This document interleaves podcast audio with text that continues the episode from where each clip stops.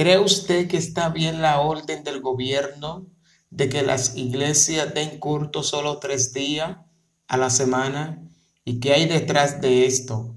Cuando también hay otros países que también están experimentando esta ley y no están de acuerdo los cristianos y los sacerdotes, porque le están dando el mismo privilegio a las iglesias que a los bares. Bueno, esos pastores creen que es algo que viene del orden mundial, como por ejemplo, en Colombia, esta misma ley y hay 800 municipios que no están contagiados y las iglesias están cerradas.